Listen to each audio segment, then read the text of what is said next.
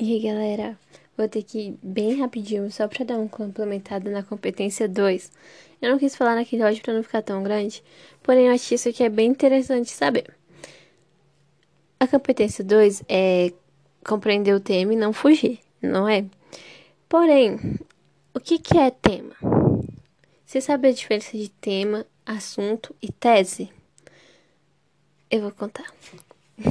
Nossa, bem sem graça, né? Então, tema é criado pela banca e tem uma restrição do assunto. Por exemplo, a contribuição da leitura para a formação social. Ou então, a diminuição da prática de exercícios entre jovens no Brasil. Tudo isso são temas, né? Eu te falei dois temas. Vocês percebem que a banca organizou palavra por palavra o artigo, a diminuição ser aumento, ela escolheu assim, exatamente, a diminuição da prática de exercício entre jovens no Brasil. Ela pegou um assunto, que são exercícios, pegou a, a prática de exercícios, opa, repetindo, né? pegou a prática de exercícios, pegou jovens e colocou em um tema. E tem, isso é tema, e tem um assunto. O assunto é a realidade, que é muito grande. Eu já até dei um spoiler, né? Que ela pegou, por exemplo, se ela colocasse lá só pra gente falar, ah, fala sobre jovens. Teria muita coisa pra gente falar. Cada um ia falar sobre uma coisa. Ah, fala sobre exercício físico. Cada um poderia falar sobre uma coisa, porque o assunto é esse. O assunto é jovem e o assunto é exercício físico. O assunto é leitura e o assunto é formação social. Entende? Tema é uma coisa, assunto é uma coisa. E tese? O que é tese? Tese sou eu, é minha criação, é o meu posicionamento sobre o tema que a banca criou. Entende? Eu acho no começo, quando eu não entendia, eu achava super confuso. Porém, agora eu acho, tipo assim, a coisa mais simples do mundo. Eu ficava me achando super boa. E agora eu fico me achando super boa por antes não entender. Vocês conseguiram sacar?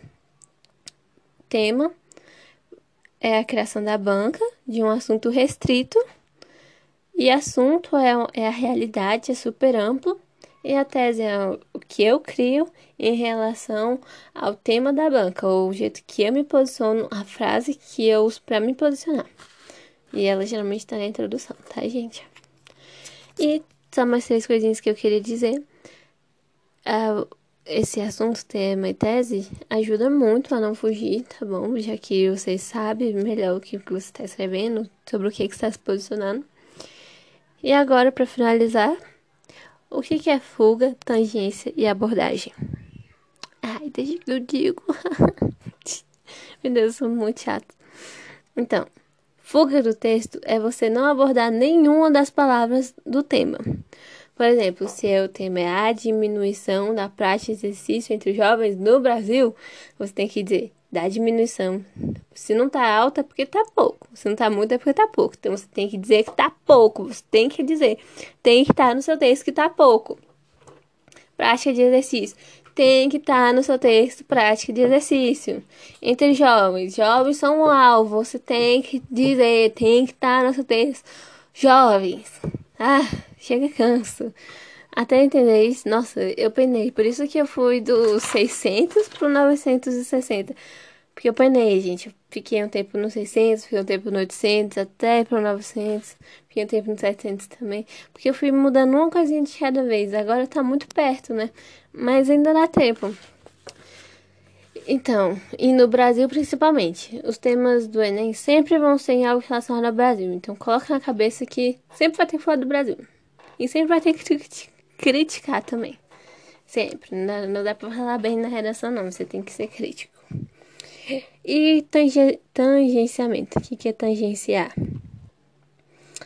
É você falar de alguns temas, ou de alguns temas, não, de alguns dos itens que estão no, no tema, mas não falar de. Nossa, eu escolhi as piores palavras para falar. É você não fala de todos os itens que estão no, no tema, de todos os elementos.